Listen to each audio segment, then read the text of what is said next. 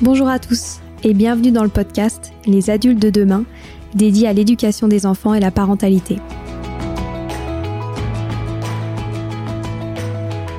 Les adultes de demain, c'est une conversation entre d'un côté une mère, Sylvie Descleb, 5 enfants, entrepreneuse depuis plus de 30 ans dans l'éducation, directrice d'école Montessori, éducatrice, créatrice d'un organisme de formation et écrivaine dans l'éducation. Et de l'autre côté, sa fille, c'est moi, Stéphanie.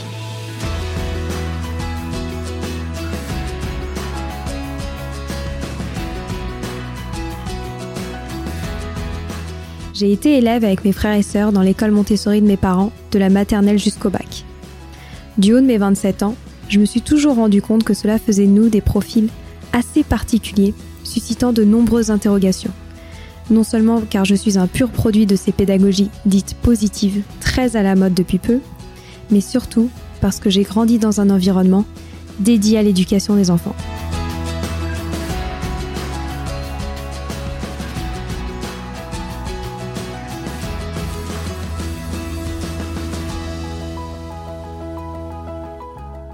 C'est pour cela qu'on a décidé, avec Sylvie, ma mère, de créer ce podcast et d'utiliser notre histoire pour répondre à ces interrogations sur les enfants d'aujourd'hui qui seront les adultes de demain. Chaque semaine, j'interrogerai Sylvie, une experte de l'éducation, et mère et grand-mère épanouie pour aborder des grands thèmes en lien avec l'éducation et la parentalité, pour comprendre les évolutions de la société, les opportunités, les inquiétudes, les interrogations de jeunes adultes comme moi de parents, futurs parents, grands-parents, professeurs ou simples passionnés de l'éducation.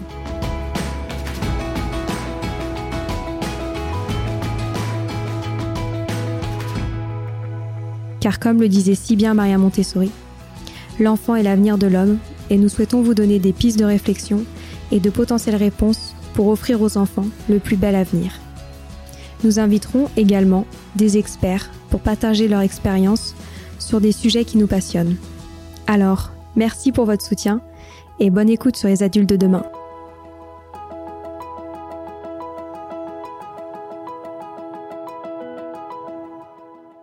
Aujourd'hui, nous avons la chance d'accueillir Véronique Moulin. De formation scientifique, Véronique s'est très vite intéressée au développement cognitif des enfants. En effet, mère de sept enfants, dont trois enfants avec autisme et quatre hauts potentiels, Véronique a été amenée à pratiquer pendant de longues années l'instruction en famille avant de créer son association accueillant des enfants avec autisme, puis le premier institut médico-éducatif, IME, utilisant la pédagogie Montessori. Je vais vous donner la définition d'un IME. C'est un établissement qui accueille des enfants et adolescents atteints d'handicap mental, présentant une déficience intellectuelle liée à des troubles neuropsychiatriques. À la suite de cette aventure, elle a créé son association Apprends-moi à faire seul. Si nous allons dédier un épisode en particulier au handicap avec Véronique, l'objectif de cet épisode est de parler des neurosciences et des découvertes sur le fonctionnement du cerveau des enfants. En effet, les neurosciences sont venues bouleverser les innovations pédagogiques en termes d'éducation. Véronique Moulin en est devenue une spécialiste et j'ai donc hâte qu'elle nous donne ses explications et son point de vue. Avant de démarrer cet épisode, nous souhaitons vous remercier avec Sylvie pour vos premiers retours sur notre podcast, vos encouragements et vos recommandations en termes de nouveaux épisodes. Ça nous touche énormément et surtout, cela nous donne envie de faire encore mieux. Alors pour ça, merci. Je vous propose maintenant d'échanger avec Véronique. Bonjour Véronique, est-ce que euh, tu pourrais te présenter ton parcours académique, professionnel et ce que tu fais aujourd'hui? Bonjour. Euh, mon parcours académique, en fait, j'ai fait des études de sciences. Euh, j'ai fait des études d'ingénierie en passant par un euh, Matsp et puis une grande école d'ingénieurs. J'ai fait une thèse et puis dans le dans la suite de ma thèse, j'ai travaillé chez Thales dans un laboratoire de recherche jusqu'à ce que je me marie et que j'ai des enfants. Euh, quand j'ai eu mes enfants, euh, finalement, avec les difficultés euh, des enfants et puis le fait que je voulais surtout m'en occuper, être au plus proche d'eux, j'ai donc démissionné de mon emploi et je me suis occupée de mes enfants pendant plusieurs années avant du coup avant de pouvoir tout simplement plonger dans l'éducation et chercher un peu plus pour le besoin de mes enfants à l'époque. Ok, du coup, tu, tu, peux nous en dire un peu plus sur tes enfants, combien t'en as eu, quelle est leur particularité? Alors, euh, j'ai eu sept enfants en 12 ans. Euh, ces enfants avaient des particularités. Alors, je trouvais, en tout cas avec mon mari, on trouvait qu'ils étaient très bizarres. Ils pleuraient tout le temps, euh, ils avaient des comportements assez dangereux parfois, couraient partout. Et, euh, et en fait, on s'est aperçu effectivement que leur côté bizarre euh, venait d'un développement assez atypique. Et donc, on a mis beaucoup de temps à avoir un diagnostic et on a eu le diagnostic de, pour certains des enfants, euh, donc de TSA, trouble du spectre autistique. Et donc c'est pour ça que euh, j'ai arrêté euh, mon parcours euh, du coup d'ingénieur et que j'ai décidé d'aller faire des formations, en tout cas de me former et de m'intéresser au développement de l'enfant parce qu'à l'époque j'ai souvenir de ce rendez-vous qui était assez marquant avec le pédopsychiatre de Benoît. Benoît avait 4 ans à l'époque et le pédopsychiatre devant, euh, devant Benoît même d'ailleurs nous a dit faites-en le deuil de votre enfant, de toute façon il saura jamais lire et écrire. Et donc euh, on ne pouvait pas accepter cette décision parce que quand on regardait les yeux de Benoît, on était persuadé qu'il était intelligent, qu'il avait une intelligence, qu'il avait quelque chose, mais on ne savait pas quoi et on ne savait pas comment ni quoi faire avec cet enfant.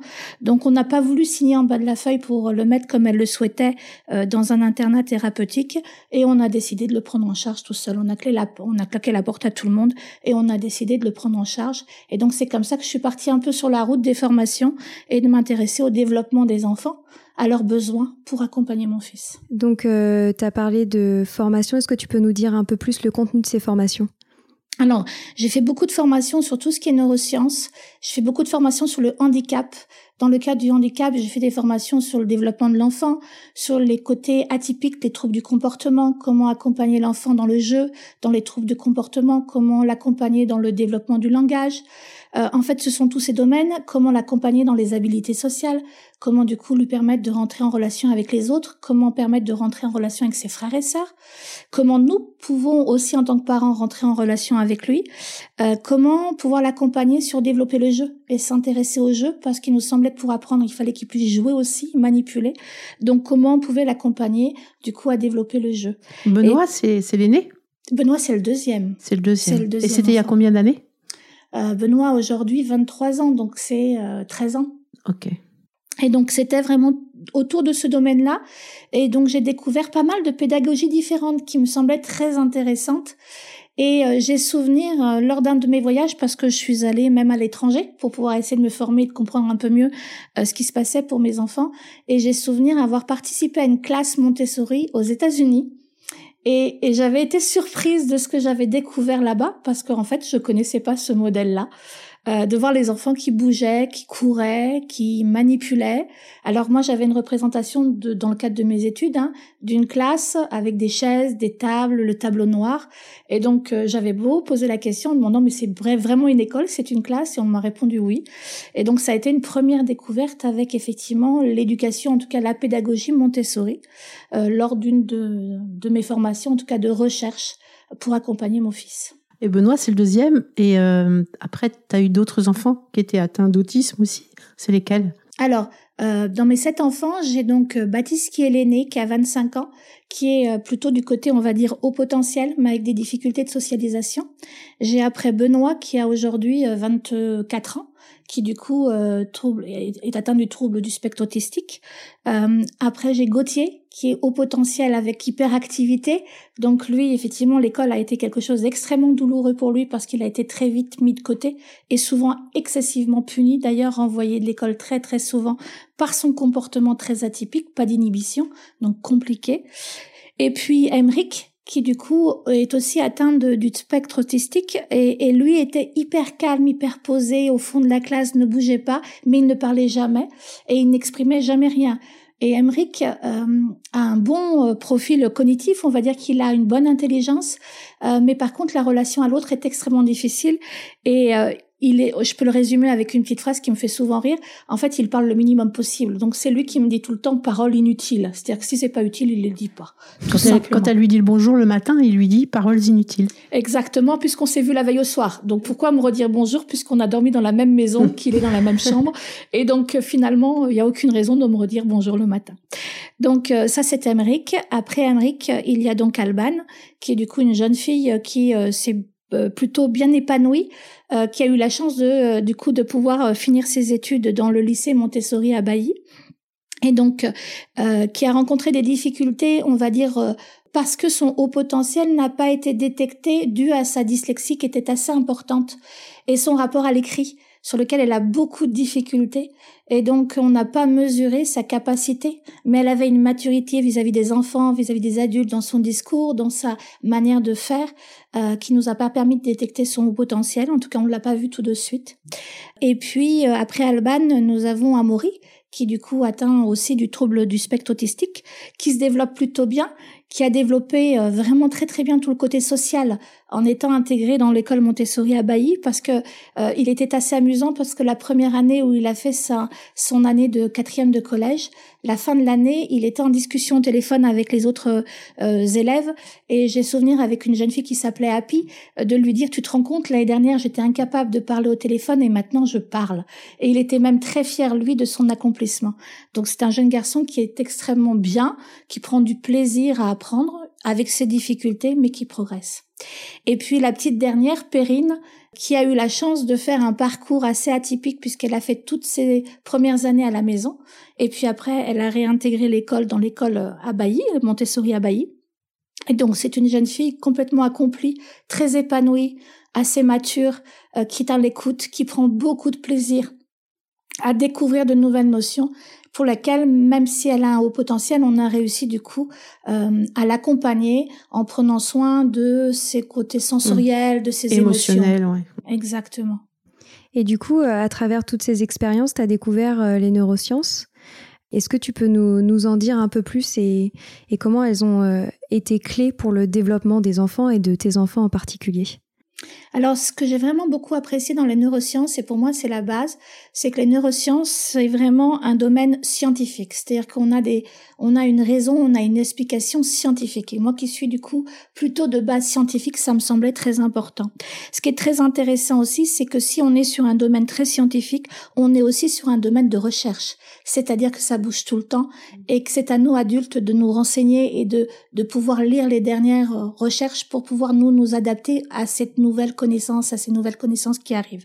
Donc ça, ça me semble vraiment la base et ce qui est le plus précieux d'ailleurs pour accompagner l'enfant, c'est de savoir que c'est un domaine scientifique et qu'on cherche encore pour avoir des réponses pour du coup, il y a des nouveaux espoirs aussi. Exactement. Et ce qui nous permet du coup de mettre en place les outils nécessaires et du coup de mettre en place aussi une posture de l'adulte qui est nécessaire en fonction de cette connaissance. Mm. Ça, c'est très important. Et puis, euh, maintenant, euh, dans quel domaine Eh bien, on est essentiellement euh, pour moi, dans les neurosciences, je vais parler surtout des neurosciences cognitives, et donc on est dans le domaine de la cognition. Et je trouve que le domaine de la connexion, cognition, pardon, il est extrêmement large. Il passe par la perception, le langage, on est sur la mémoire, on est en même temps sur le raisonnement, sur les apprentissages, on est sur les émotions, ça fait partie de la cognition, les émotions, et souvent on les a exclues, mais elles en font partie, sur les fonctions exécutives, sur la motricité, ça touche énormément de domaines, mais ça permet d'être précis avec des connaissances précises pour accompagner au mieux l'enfant. Donc c'est ça qui me semble vraiment très très important.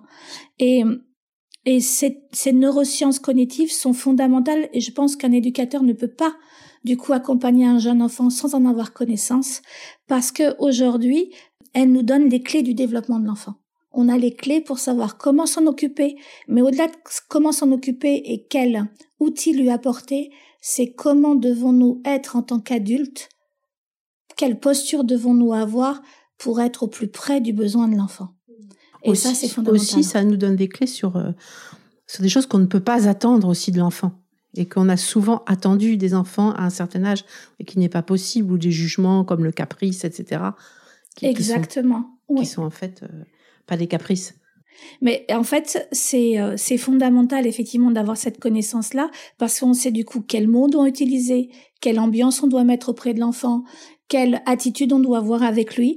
Et je pense que euh, il y a des mots qui sont très à la mode aujourd'hui dans les neurosciences. On parle beaucoup de concentration, on parle beaucoup de mémoire, mais euh, ces, ces mots de concentration, ce mot concentration qui est utilisé à tout va, hein, tout le temps, on l'entend très souvent.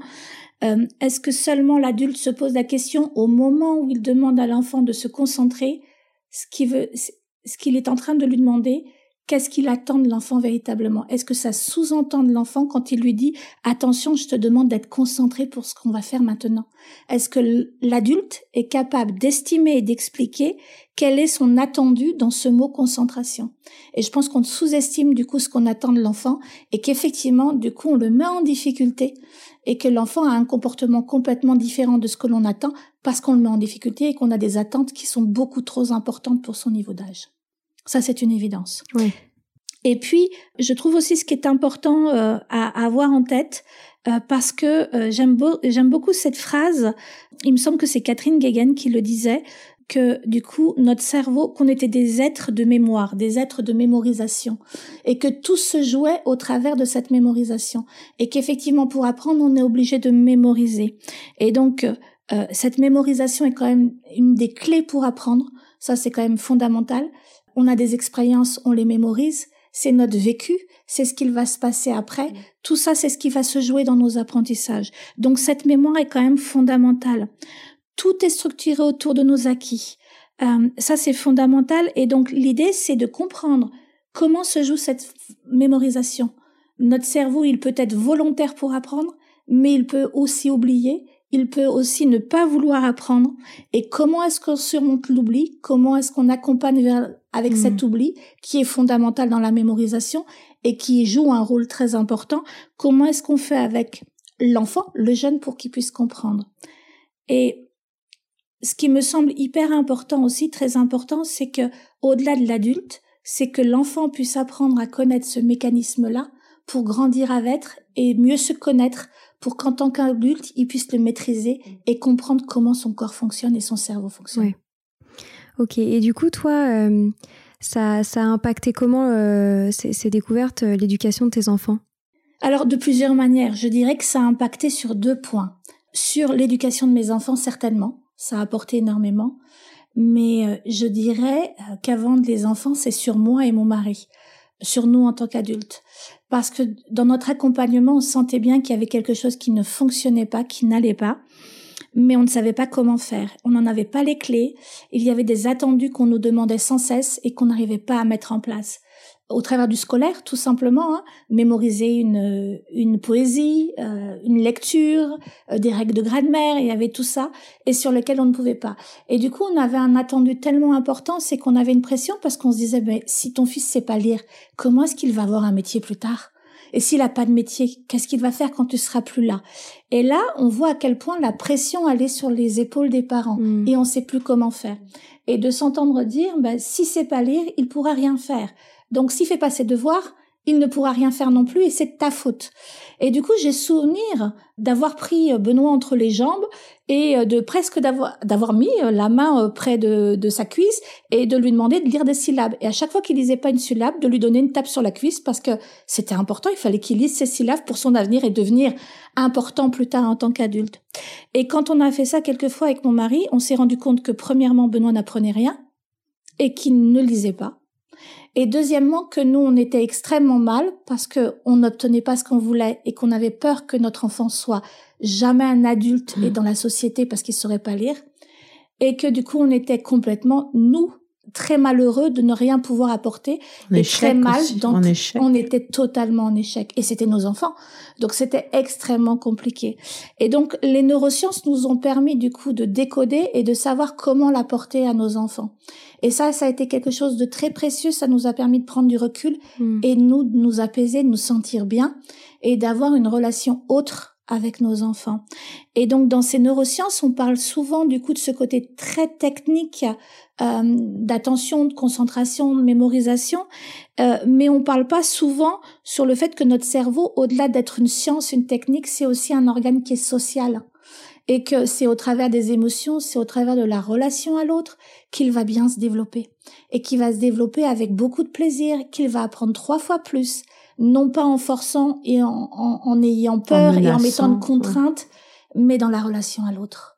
Et ça, ça reste quelque chose qui est une évidence. Donc ça nous a apporté énormément, nous en tant que parents, et dans nos relations avec nos enfants.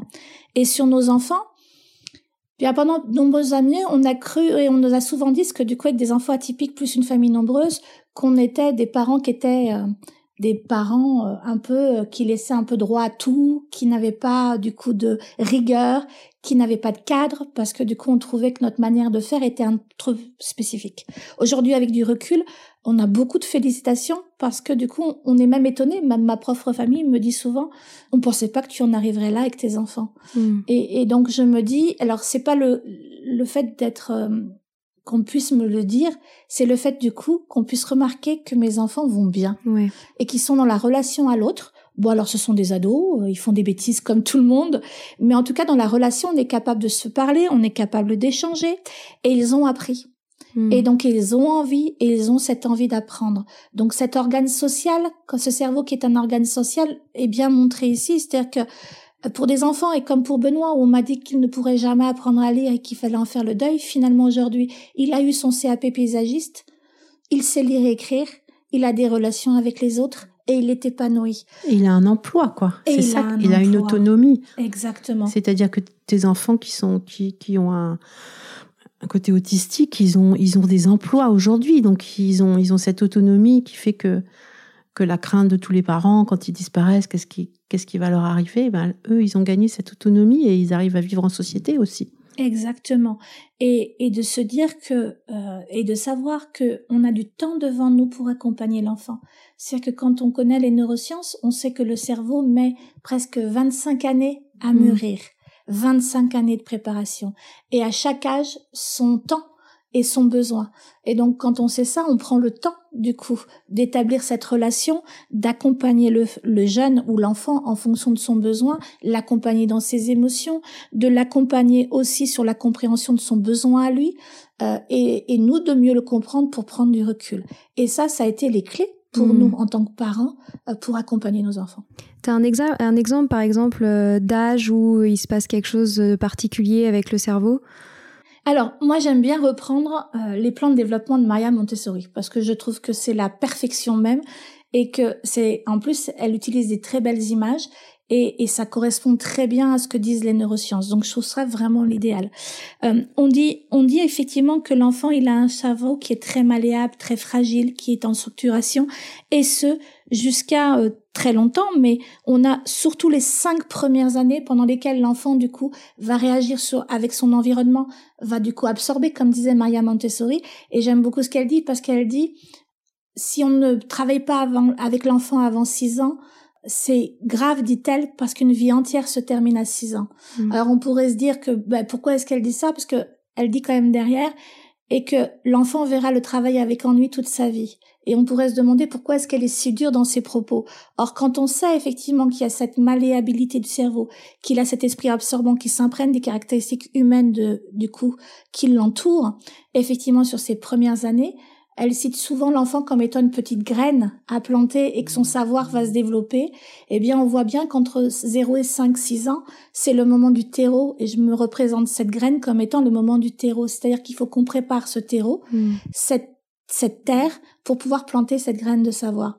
Et ce terreau, les neurosciences le disent, sur la structuration du cerveau, les connexions synaptiques entre les neurones qui se créent aussi à chaque expérience du coup euh, sensorielle, font qu'effectivement c'est un âge très précieux dans notre accompagnement, dans l'environnement qu'on va lui proposer. Et du coup, dans cet accompagnement, il faut qu'on puisse du coup lui proposer un accompagnement qui soit extrêmement positif, mmh. sur lequel il va pouvoir avoir des expériences, sur lequel on va lui parler de manière très positive et lui laisser expérimenter de manière à ce qu'il puisse vivre lui ses expériences, en avoir les conséquences, se corriger quand il y aura besoin, mais qu'il soit encouragé et qu'il ait que des expériences positives. Ça, c'est quelque chose qui est fondamental. Ce qui veut dire que c'est un enjeu majeur parce que quand on regarde dans les plans de développement, au-delà de 5 ans, 5-6 ans, effectivement, on arrive dans un, euh, au-delà de l'esprit absorbant, je pourrais dire qu'on est dans l'esprit comprenant. C'est-à-dire que l'enfant s'interroge sur comment fonctionne son monde. À ce moment-là, c'est plus forcément ses sens et cet esprit absorbant. Là, on, on est en train de planter ses graines de savoir et c'est le moment où du coup, on doit le nourrir et lui proposer des choses très scientifiques, très culturelles. Mais au-delà de ça, on peut resituer aussi de ce qu'en dit Maria Montessori. Elle dit aussi que c'est la relation avec les pères, c'est-à-dire que l'être social est né, et donc c'est apprendre avec les autres, en prendre en relation avec les autres et être en relation avec ses pères. Et donc c'est par la relation avec ses pères qu'il va apprendre aussi. Donc on voit à quel point l'enjeu social est fondamental mm. et que ce cerveau social est tellement important du coup entre ses 6 et 12 ans. Et donc ça, c'est très marqué, je trouve, on le précise beaucoup aussi dans les neurosciences, effectivement de ce besoin d'apprendre avec d'autres enfants, d'apprendre à se construire, d'apprendre à connaître comment fonctionne ce monde. Ça, c'est quelque chose de très important. Et puis, on a cet âge après, entre 12 et 18 ans, où euh, Maria Montessori parle de l'adolescence et du nouveau-né adulte. Et donc de cette confrontation et de ces règles qui peuvent être difficiles, on sait qu'à ce moment-là, il se joue encore quelque chose au niveau du cerveau. Il y a encore un enjeu au niveau du cerveau. Et ce qu'on sait au niveau des neurosciences, et, et je pense qu'on ne le mesure pas suffisamment, c'est qu'entre 12 et 15 ans, il y a l'enfant qui grandit. Alors Maria Montessori dit que c'est pas le tronc qui grandit, c'est les membres qui s'allongent et que le, du coup le corps s'affaiblit, est très faible et très fatigué. Et euh, elle précise aussi que c'est le moment où les hormones envahissent le corps. Et effectivement, les neurosciences précisent bien que les hormones envahissent le corps et à ce moment-là déstabilisent complètement et les émotions où du coup on est sur des montagnes russes d'émotions et il ne peut plus les gérer, c'est extrêmement difficile à cause des hormones. Mais au-delà de ça, et ça tous les parents le connaissent, hein, qui ont des enfants d'adolescents, c'est que les enfants à cause des hormones ne peuvent plus s'endormir tôt le soir. Ils ont complètement décalé leurs horaires et on insiste et on les punit et on, on, est stressé par le fait qu'ils ne peuvent pas s'endormir tôt, mais c'est pas de leur faute, c'est le corps qui n'est plus en mmh. capacité de parce qu'il est envahi d'hormones. Donc on voit à quel point du coup cette connaissance-là permet d'avoir du recul. C'est très important. Et alors euh, souvent, euh, j'aime bien citer cet exemple de laver le linge. Et, et j'aime bien penser euh, dans cet exemple de plan de développement et de comprendre comment fonctionne l'enfant. Je pense à mon fils Gauthier qui est au potentiel avec beaucoup d'hyperactivité, peu d'inhibition parfois, qui a joué au rugby à l'âge de 4 ans, qui a commencé à jouer au rugby à l'âge de 4 ans. Alors, on voit bien le plan de développement dans le développement des enfants quand on voit la relation qu'ils ont à laver leur linge quand ils rentrent du club du rugby. C'est-à-dire que du coup, à 4 ans, ils vont laver le linge simplement parce que la machine tourne, parce que la lessive sent bon, parce qu'ils vont appuyer sur un bouton qui va faire du bruit et on voit à quel point le côté sensoriel, imitation, tout plaisir de hmm. pouvoir le faire. C'est l'acte en fait. C'est l'acte en lui-même. C'est pas le but. Non, c'est l'acte en lui-même effectivement. Et puis quand on passe aux 6-12 ans, il va commencer à laver son linge, mais de manière complètement différente. Et je vais l'accompagner, moi, de manière différente. Parce qu'entre 6 et 12 ans, il va laver son linge parce qu'il sait que les microbes, euh, le fait qu'effectivement, le côté chimique de la lessive, on peut apporter sur tout ce qui est côté culture, en fait, hein, mm. connaissance scientifique. Ça, on est du coup sur le 6-12 ans. Puis on arrive après sur le côté 12-15 ans ou 12-18, on arrive sur l'adolescence. Et là, eh bien laver son linge devient plus une obligation, voire même un oubli presque. Euh, mm. on oublie presque parce qu'on a pris du plaisir pour jouer et on laisse.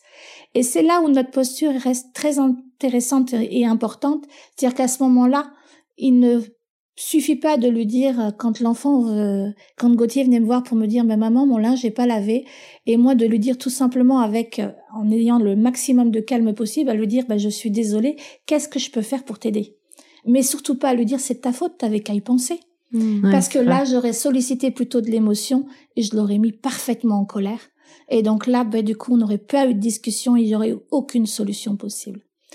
Et en neurosciences, et Maria Montessori le précisait aussi, il faut qu'à chaque action, il y ait une conséquence et que l'enfant puisse vivre cette euh, conséquence et du coup puisse la corriger de lui-même. Mmh. Donc c'est te dire qu'est-ce que je peux faire pour t'aider et qu'est-ce que tu veux faire maintenant? Oui. Et donc il est parti, et c'est arrivé le nombre de fois où il était parti avec du linge sale. Hmm. Je ne dis rien, ce n'est pas mon corps, ce n'est pas mon linge. Pas ton linge. À lui de supporter la conséquence. Quelle a été la conséquence? L'entraîneur qui lui a dit, les autres joueurs qui ont pu lui dire en lui disant, écoute, tu sens un peu mauvais ou c'est pas présentable. Et dans ce cas-là, parce que il y a une réaction de l'autre, eh bien Gauthier rentre du coup et corrige sa manière de faire. Alors il l'a corrigé de différentes possibilités. Hein. Moi, au départ, il a lavé son linge une demi-heure avant de partir au rugby, par exemple, hein, en mettant machine express, en essorant au maximum, et puis en remettant sur lui. Mais encore une fois, c'est sa décision propre, mmh. et elle ne rentre pas en jeu dans du vivre ensemble, puisque c'est lui et c'est son corps. Donc, c'est ça qui est important de mmh. connaître parce que notre posture et l'accompagnement du jeune lui permettra de se développer avec cette connaissance plutôt que d'agir sans connaître. Aussi, une fois, je t'ai entendu en formation euh, dans une crèche euh, sur les 0-3 ans et tu expliquais justement que l'attitude des adultes avec un jeune, jeune enfant allait déterminer son caractère pour plus tard. Oui. Et ça, j'avais trouvé ça très intéressant. Ou un enfant, ou ça devenait un adulte très positif, euh, optimiste, ou alors on pouvait en faire un adulte qui voyait que ce qui allait pas. Je t'avais entendu expliquer ça. C'était c'était très très intéressant de voir l'impact de l'attitude d'adulte sur le bébé, sur le devenir de ce bébé en fait, sur le caractère de ce bébé plus tard. Complètement, en fait, quand on sait qu'il a, du coup, s'imprègne des caractéristiques humaines de son milieu, qu'il s'imprègne de tout ce que l'on dit, de tout ce que l'on fait. Effectivement, si on veut qu'il puisse avoir une possibilité d'être acteur dans ce qui lui arrive et trouver des bonnes solutions, en tout cas de chercher et de trouver des solutions, il faut qu'il, du coup, il ait pu les expérimenter dès le plus jeune enfant. Chacun des mots, chacun des actions qu'on va pouvoir avec avoir avec l'enfant va avoir un impact sur son devenir. Et donc, quand je regarde, du coup, par exemple en classe, où on a souvent des enfants qui euh, n'ouvrent pas la trousse tant que l'enseignant n'est pas là. Et donc, euh, j'aime bien cette phrase de Marianne Montessori qui dit euh, à cause de l'adulte, l'enfant devient comme un vrai paralytique. Et cette phrase, elle est fondamentale parce que du coup, on paralyse l'enfant dans sa capacité d'être en relation avec l'autre mmh. et d'être acteur. Et donc ça, on le fait de le plus jeune enfant parce que quand effectivement on interdit tout à l'enfant, quand on lui permet pas du coup d'expérimenter, quand on est toujours dans le côté négatif, comment a-t-il pu appréhender le côté positif des choses? Or, dans notre monde de tous les jours, puisque notre cerveau fonctionne qu'avec le négatif, mm. et que la première chose qui nous vient le plus vite, c'est le côté négatif, puisque c'est lui qui nous protège des dangers, donc c'est le négatif qui vient en premier, on dit tout en négatif. Mm. Ne cours pas, ne crie pas, ne tape pas, ne touche pas, ne touche pas. Et qu'est-ce que tu conseillerais du coup pour les parents pour favoriser un bon développement euh, du cerveau de leurs enfants? C'est de changer notre manière d'être avec eux. Vraiment, ça, je pense que c'est la chose qu'il faut avoir en tête, c'est qu'on doit changer notre posture avec l'enfant, de manière à ce qu'il puisse être acteur. Et quand je dis notre posture, c'est changer notre manière de parler. C'est extrêmement coûteux au niveau intellectuel, au niveau énergie pour l'adulte, parce qu'on n'a pas cette habitude de faire. Mais je, je trouve ça admirable quand euh, j'avais lu des écrits de Maria Montessori qui remontaient même euh, au docteur Seguin qui disait que aucun enfant est inéducable pour pouvoir dire, et ce que Maria Montessori a repris comme étant l'enfant a des qualités innées, il est capable de faire. Donc faisons-lui confiance et essayons de modifier chacune de nos paroles. Ne soyons pas dans le jugement, dans le jugement, pas dans la contrainte. Laissons l'enfant s'exprimer. Ça ne veut pas dire qu'on n'a pas de cadre. Il faut qu'on ait un cadre rigoureux et sécurisant. Mais du coup, changeons notre manière de parler. Plutôt que de dire ne cours pas, proposons-lui marche doucement. Ne tape pas, la main est faite pour caresser. Tout simplement, ne mange pas avec tes doigts, si tant est que ce soit l'âge de ne pas manger avec ses doigts, mais ne mange pas avec tes doigts, regarde, tu as des couverts pour manger ça n'a rien à voir sur confronter le monde de manière positive parce qu'on a besoin d'apprendre et on sait à quel point du coup toutes ces connexions neuronales vont être extrêmement puissantes quand on est sur les choses, sur des événements positifs. Donc il s'agit du coup de les emmener au quotidien sur du positif. Comment est-ce qu'on peut faire? Eh bien tout simplement visualiser le meilleur et ne parler qu'en positif. Mais toutes ces phrases négatives doivent être changées en positif. J'aime beaucoup citer l'exemple pour les très jeunes enfants de la rue. On dit aux enfants, donne-moi la main, c'est dangereux, euh, tu vas te faire écraser par la voiture ou renverser par la voiture. Ne peut-on pas tout simplement lui dire, quand on est dans la rue, le trottoir est fait pour les piétons, la route est faite pour les voitures, donne-moi la main. Et au fur et à mesure qu'il va apprendre qu'une voiture est lourde, qu'une voiture a une vitesse, il va prendre en compte le danger. Est-ce que je suis obligée de montrer tout ce qui est négatif avant même qu'il découvre que marcher sur le trottoir, marcher avec l'autre est tellement agréable et tellement positif? Et donc c'est ça qui est très important, visualiser le meilleur. Encourager, plutôt que d'interdire, encourageons nos enfants. Alors, dans le jugement, c'est le dessin qu'on va donner à un enfant. Quand un enfant nous donne son dessin et qu'on lui dit mais il est beau ce dessin, euh, est-ce qu'on est véritablement honnête dans ce qu'on dit? Parce que parfois, moi, ça m'est arrivé que mes enfants me donnent des dessins qui n'étaient pas forcément beaux. En tout cas, je les aurais pas affichés ni mis dans un cadre dans mon salon. Même si, par contre, et c'est ça qu'on peut peut-être dire aux enfants, c'est que je suis tellement heureuse qu'il m'ait du coup fait un cadeau, qu'il ait envie de partager ce moment-là avec moi. Et donc, c'est l'émotion et l'offrir le cadeau qui est le plus important, hmm. et non pas le jugement de, du coup dedans. Surtout que parfois ils savent qu'ils ont fait un dessin qui n'était pas terrible. Exactement. donc après ils mettent en doute euh, ce qu'on leur dit. Hein, complètement, complètement. Et ils n'ont plus confiance dans l'adulte puisqu'on écoute. Et puis il attend tout le temps le jugement de l'adulte. Est-ce que je peux donner? Est-ce que je peux pas donner? Est-ce que je peux faire? Est-ce que je dois pas faire? Et, et il est, c'est là où Maria Montessori quand elle dit on le rend comme un vrai paralytique est totalement vrai. C'est-à-dire qu'on n'ose plus faire de peur de déplaire ou de pas être en accord avec l'adulte. Donc prendre du plaisir tout simplement parce qu'on partage. C'est la même chose sur du coup tout ce qui est mots, euh, tout ce qui est mots euh, sociaux, on va dire le bonjour, le au revoir, le s'il te plaît. Euh, vous rencontrez un collègue dans le couloir, vous avez eu le temps de vous allez lui dire bonjour, comment vas-tu? Et vous avez même pas attendre attendre sa réponse. En fait, on a fait tout le couloir, il est déjà à l'opposé qu'on n'a même pas attendu sa réponse. Et donc en fait, c'est bien euh, montrer à l'enfant, et je trouve que le cadeau en fait partie, c'est que quand on dit ces mots, c'est un cadeau qu'on fait à l'autre. C'est une émotion qu'on transporte et qu'il doit ressentir et qu'il doit ressentir de donner. C'est pas juste MERCI, ça ça a une connotation, ça a un cadeau qu'on offre et c'est fondamental dans l'émotion qu'il va ressentir, dans la construction et le plaisir qu'il va ressentir dans cet échange qui est fondamental dans son développement. Visualiser le meilleur pour chaque chose. Ça demande beaucoup énormément de côté intellectuel et d'énergie parce qu'il faut qu'on se déprogramme. Oui, nous, en tant qu'adultes, on doit vraiment se déprogrammer. Hein. Oui. Moi, je vois dans ma classe, euh, je, vois toujours les fautes qu'ils ont faites. Et maintenant, quoi, j'essaie de jamais le dire, mais mon regard voit la faute. Mm. Et on est vraiment programmé pour voir euh, ce, qui est l'erreur, ce qui va pas. Et donc, je trouve qu'en tant qu'adulte, il faut vraiment faire un travail sur nous quand on s'occupe d'enfants, autant en tant que parent qu'éducateur. Et c'est ce que Maria Montessori disait, il faut se libérer de l'orgueil et de la colère. Il faut vraiment faire un travail sur nous pour parce qu'en plus ils absorbent notre comportement aussi, nos mots mais notre comportement. Complètement, complètement. Et donc tous ces moments heureux, les rires qu'ils peuvent avoir à tout moment, que ce soit en crèche, que ce soit lors d'un cours, même d'un cours de maths, on peut d'un seul coup se mettre à rire de manière à envoyer quelque chose de positif, d'heureux, qui permette aux enfants du coup d'être en meilleure situation pour apprendre, pour comprendre, pour mémoriser, pour se concentrer diffuser une bonne énergie, une énergie positive qui va permettre au cerveau de mieux fonctionner. Ça, c'est quelque chose de très important.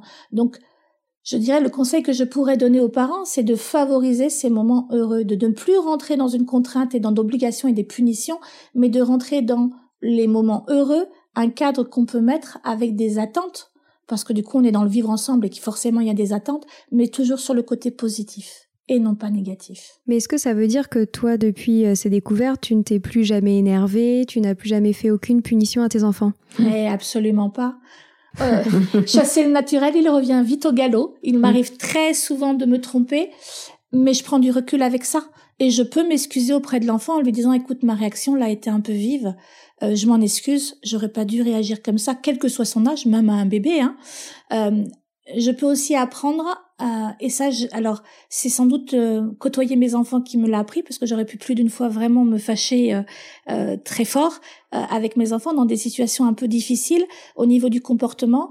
Dans ce cas-là je les laissais alors dans un univers dans une salle qui était sans danger pour eux mais quand mon mari travaillait de nuit et que j'avais des grosses colères de Benoît où j'avais des situations un peu difficiles et que j'en pouvais plus, plutôt que de passer par un comportement qui pouvait être très malheureux ou par parole ou donner une fessée, hein, euh, je sortais et j'allais dans le jardin, quelle que soit l'heure, pour pouvoir me poser, décompresser, pleurer un beaucoup et re-rentrer en me disant ça y est, j'ai repris de l'énergie, en essayant. Et c'est là, encore une fois, où c'est important du coup de connaître nos mécaniques de fonctionnement pour savoir à quel moment on est en saturation et de se dire je suis en saturation, j'essaye de prendre du recul. Mm. Donc L'idée, c'est pas d'être parfait parce que personne n'est parfait et on ne peut pas. L'idée, c'est d'avoir conscience parfois même de pas le voir peut-être, hein, mais en tout cas d'essayer de faire le mieux, au mieux possible pour accompagner les enfants et de travailler dessus sans cesse. Ça fait euh, oui presque 20 ans que je travaille et que j'essaye de travailler comme ça. Euh, J'ai encore plein de moments où je me trompe. Il y a plein de moments où je ne le fais pas. Euh, je m'en aperçois après en me disant mais pourquoi tu as eu cette réaction? L'idée, c'est par contre de le dire à l'enfant pour qu'il puisse du coup réaliser que moi aussi, j'ai le droit de me tromper, comme tout le monde, comme lui peut se tromper, et du coup de corriger derrière. Ça, c'est important. Côté positif. Ouais. Et sur le développement du bébé, toi, qu'est-ce que, quels sont tes conseils? Sur le développement du bébé, je dirais que sur les pleurs, sur le sommeil. Alors, sur les pleurs, sur le sommeil, j'aime à rappeler sur le nouveau-né que on est les femmes du coup portent le bébé pendant trois trimestres, neuf mois. Euh, et ces trois trimestres, je dirais qu'il faudra en rajouter un. On devrait avoir un quatrième trimestre.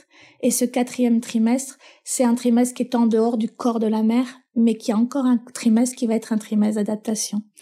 Et donc, il faut bien comprendre, et je situe toujours ça parce que le bébé, qui du coup a évolué pendant neuf mois dans le ventre de sa mère, était, entendait les bruits de son cœur, entendait la circulation de son sang, entendait sa voix continuellement. Elle le berçait H24, il était tout le temps bercé parce que même quand elle dort, il bouge. Dans une température ambiante extraordinaire, pas trop de lumière, les meilleures conditions, on va dire, hein. mmh, mmh. jamais sentir la faim. Et puis un jour, il naît. Et à partir du moment où il naît, on a l'impression que tout se transforme. Et à ce moment-là, on peut devenir même, euh, Maria Montessori, je crois qu'elle dit à un moment dans un de ses livres, elle parle de l'ennemi public numéro un, c'est l'adulte qui le devient, parce qu'à ce moment-là, tout se transforme. Alors il est plus bercé, il est dans un lit plat, il y a plus d'odeur, il y a plus de son, plus de bruit, puisqu'on n'entend plus le bruit de sa mère, il y a plus le bruit de la circulation de son sang. Euh, on lui demande de manger, mais qu'à certaines heures. Euh, il ressent la faim, il a des vêtements, il ressent la pesanteur qu'il avait jamais sentie, il ressent plus son schéma corporel parce qu'il est plus serré dans ce sac qu'il avait avant qui lui permettait de sentir ce schéma corporel. Vous voyez à quel point c'est quand même particulièrement déstabilisant. Il, peut entendre des bruits euh, forts qu'il connaît pas, des lumières vives et tout ça aussi. Exactement. Et donc tout ça qui fait qu'effectivement il a besoin d'un temps. Et j'aime cette phrase quand elle dit Maria Montessori que le bébé ne devrait pas quitter les bras de sa mère au tout début le temps de ce temps d'adaptation et qu'il fallait laisser le temps. Et j'ai lu il y a pas très longtemps quelque chose qui m'a assez impressionné aussi parce que ça a des conséquences aussi dans le sur le développement de l'enfant. Sur sa naissance et le cordon ombilical, qu'à la naissance on coupe très vite, on le clampe très vite et on le coupe très vite. Et en fait, j'ai lu une recherche il y a pas très très longtemps, il y a peut-être cela un mois ou deux, qui disait qu'il fallait laisser le cordon ombilical mourir, accrocher encore à la poche, et qu'on puisse le laisser mourir, ça peut durer deux heures, deux heures et demie, un certain temps, et qu'il y a à ce moment-là un échange gazeux, un échange euh, de tout ce qui est aussi protection, euh, on va dire immunitaire, euh, de tout ce qui est fer, euh, qu'il faut laisser parce que le, du coup le cordon va le transmettre ça. Quand on coupe, on ne le transmet pas, ça ne le transmet pas. On est obligé de donner des compléments, en tout cas des vitamines après au bébé.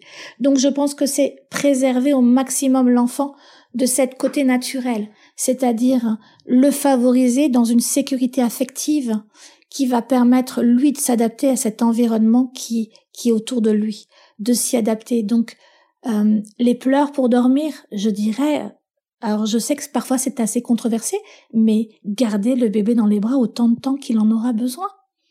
Pourquoi est-ce qu'on lui demanderait d'un seul coup de dire de dormir dans un lit plat sans avoir les bras chauds, le côté du cœur qu'il entend, le côté serré, le côté rassurant, parce qu'il vient de naître et qu'on considère qu'il est déjà adulte et qu'il a coupé et qu'il faut couper le cordon ombilical. Laissons le temps au bébé de s'adapter, qu'il puisse s'endormir dans les bras de sa mère, qu'on puisse répondre à chacun de ses pleurs, parce que quand il est en état de stress et qu'il pleure, j'ai souvenir que mon fils Benoît, qui pleurait énormément la nuit, le pédopsychiatre m'avait du coup conseillé de le laisser pleurer.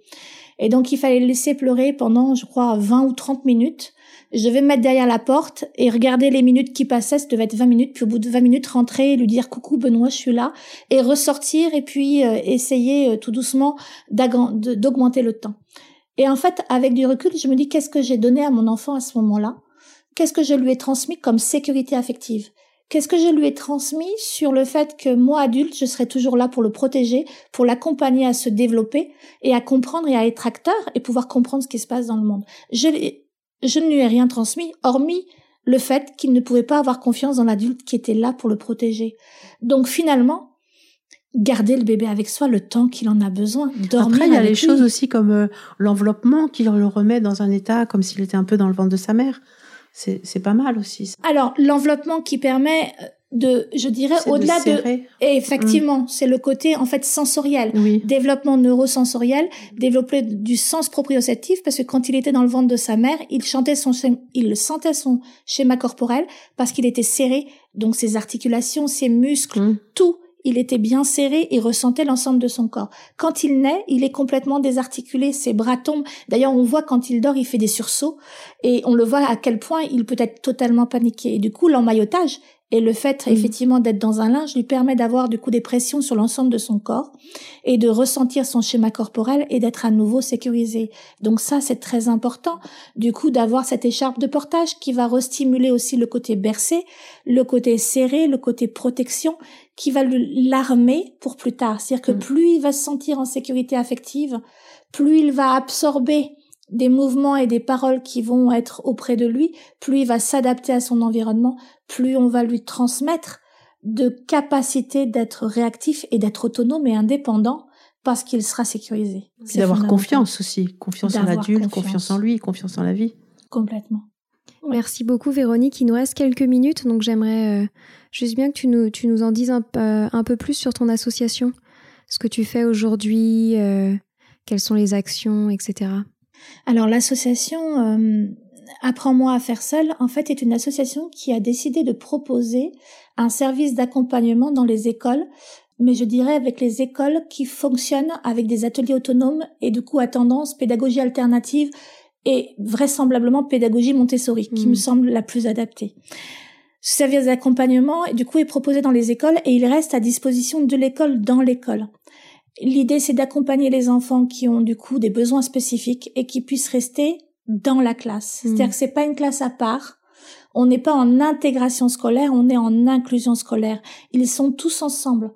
Et donc, c'est une équipe avec des éducateurs spécialisés, mais qui se forment à la pédagogie Montessori, avec une neuropsychologue, avec une psychomotricienne, avec, si c'est possible, une orthophoniste, et que l'équipe puisse intervenir auprès des enfants dans l'école. Pourquoi dans l'école? Parce que c'est le meilleur endroit pour se développer et donc pour permettre une prise en charge globale. Et du coup, dans cette prise en charge globale, c'est de pouvoir prendre en compte eh bien l'autonomie personnelle de, du jeune, mais son autonomie sociale, ce que j'appelle les habilités sociales et la relation à l'autre, comment se mmh. faire des amis, comment communiquer avec les autres. Et le temps de récréation, le temps du sport, il y a plein de moments où on peut le travailler.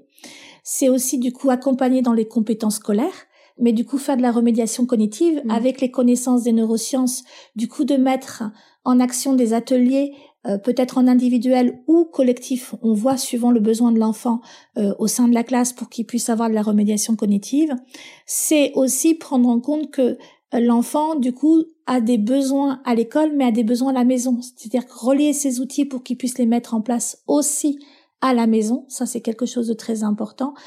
Et ça se joue à tout moment de la journée, c'est-à-dire de 8h30 à 16h30, tout ce temps scolaire. Donc c'est se mettre, mettre ces professionnels à disposition pour que l'enfant puisse être complètement inclus dans sa classe. Voilà ce qui est proposé. Super, c'est très clair. Eh ben, merci beaucoup euh, pour ton temps, c'était passionnant. Merci beaucoup. Merci. Voilà, c'est fini pour aujourd'hui. On espère que cet épisode vous a plu. Avant de se quitter, on a quand même besoin de vous. Si après avoir écouté cet exposé, vous ressortez avec plein d'idées pour apporter le meilleur aux enfants, n'oubliez pas de nous laisser 5 étoiles et un petit commentaire sur Apple Podcast, sur iTunes ou toute autre plateforme d'écoute de podcast. Cela nous aidera à mieux ressortir et surtout à nous motiver pour continuer cette aventure ensemble. Si vous avez des suggestions, des idées de thèmes, des questions à poser, n'hésitez pas à nous contacter sur les réseaux sociaux Instagram ou LinkedIn en tapant les adultes de demain. Nous serions ravis d'échanger avec vous. Si vous souhaitez en savoir davantage sur Sylvie, je vous invite vraiment à aller voir son blog sylvidescleb.com ou à la suivre sur Instagram en allant sur son profil sylvidesc, D-E-S-C, Montessori. Enfin, si vous souhaitez en savoir plus sur le calendrier des prochaines formations Montessori, rendez-vous sur www.apprendre-montessori.fr. On a hâte de vous retrouver vite à très bientôt sur les adultes de demain.